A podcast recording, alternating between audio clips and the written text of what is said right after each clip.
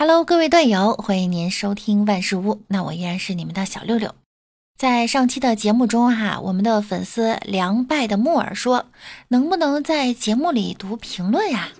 期待，当然可以啊。呃，六六希望呢大家踊跃评论哈。那今天呢就给大伙儿一个话题：谈恋爱真的会快乐吗？如果问我的话，我的答案是呢。开始总是分分钟都妙不可言。近日啊，有话题显示，网络上不少年轻人陷入了对父母痴迷网文的担忧。相关数据显示呢，在接触过数字化阅读方式的群体中，五十周岁以及以上的人群占比已经达到了百分之二十三点二。这些中老年人一边在网文中寻找慰藉，一边又像做错了事的孩子接受子女的说教。有的是奶奶因为读玛丽苏文差点把锅底给烧穿，有的是身为企业高管的叔叔在周末痴迷于冰雪女总裁爽文，有的是法官阿姨沉迷网文，却觉得现实案件比网文更狗血。网友们说了。沉迷就沉迷呗，不耽误现实生活就行。也有网友说，那波读琼瑶长大的孩子啊，变老了，就跟未成年防沉迷一样呗，弄个老年人防沉迷，这也没什么呀。我妈就喜欢看言情小说，也喜欢听喜马拉雅里的有声小说，有什么问题呀？只要不会跟现实混淆，就是图一乐，看就看呗。最近王宝钏挖野菜的话题火了，川的爱情故事啊感动不已。但是现在年轻人却发现了另一种解读方式，认为这是在告诫女生一定不要太恋爱脑，一旦有恋爱脑就发自己挖野菜，以警示自己。有网友调侃道：“吃了十八年的有机蔬菜，体脂率应该很低了吧？”王宝钏被称为了“恋爱脑祖师奶”。一个火锅店菜单上有卖猪脑，也有卖恋爱脑。有个人好奇，两样呢都点了一份然后吃完感觉都差不多，他就问服务员：“你这恋爱脑跟猪脑没什么区别呀？”服务员说：“先生，你说的对，恋爱脑就是猪脑。”我问美丽：“如果痛苦的级别从零到十依次递升，那你现在的感受是几呀？”美丽说：“是派，派圆周率。”是的，并不很痛苦，但却没完没了。我的同事上着班呢，突然就开始爆哭，说是男朋友和她提了分手。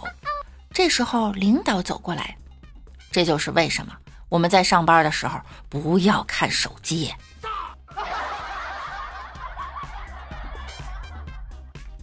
恋爱脑的姐妹呀，罚你们再看一遍《甄嬛传》，只求荣华富贵，不求一丝真情。我是这样一个无情无义的女子，我本就是一个无情无义的女子，我就是凡夫俗子，我想要身边的人活得好。句句都是名言警句呀！看过《甄嬛传》的朋友可以仔细的看一下弹幕，我要被网友们笑死了。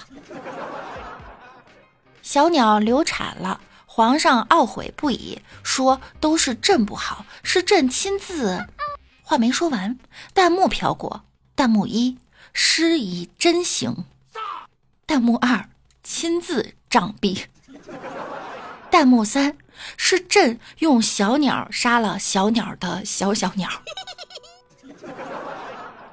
甄嬛说：“这午膳一定是敞开了胃口吃的，这时候定会觉得腻腻的不消化，所以臣妾特带了一份点心给皇上。”弹幕飘过，臣妾特带了一份点心，撑死您！网友们心够狠的啊！皇上跟皇后叨叨：“经他们这么一提，朕觉得这事儿还得再下点别的功夫。他们反对朕迎废妃入宫。弹幕飘过，他们反对朕迎狒狒入宫。隆科多下线了，皇后来看太后，嘚嘚瑟瑟说了一堆气太后的话。太后跟竹溪感慨：“你瞧，哀家教出来的孩子。”纯元太心软，一休太心狠。弹幕飘过，皇上头太绿。小鸟流产，小允子来告诉甄嬛跟静妃说，丽妃流产是因为她正在和皇上。没说完，弹幕飘过，颠鸾倒凤，不知天地为何物。丽妃的赤色鸳鸯肚兜还挂在那皇上的裤腰带上，千真万确，是抵赖不得的。瞬间有一种网文的既视感，所以就可以理解了为什么父母会痴迷网文。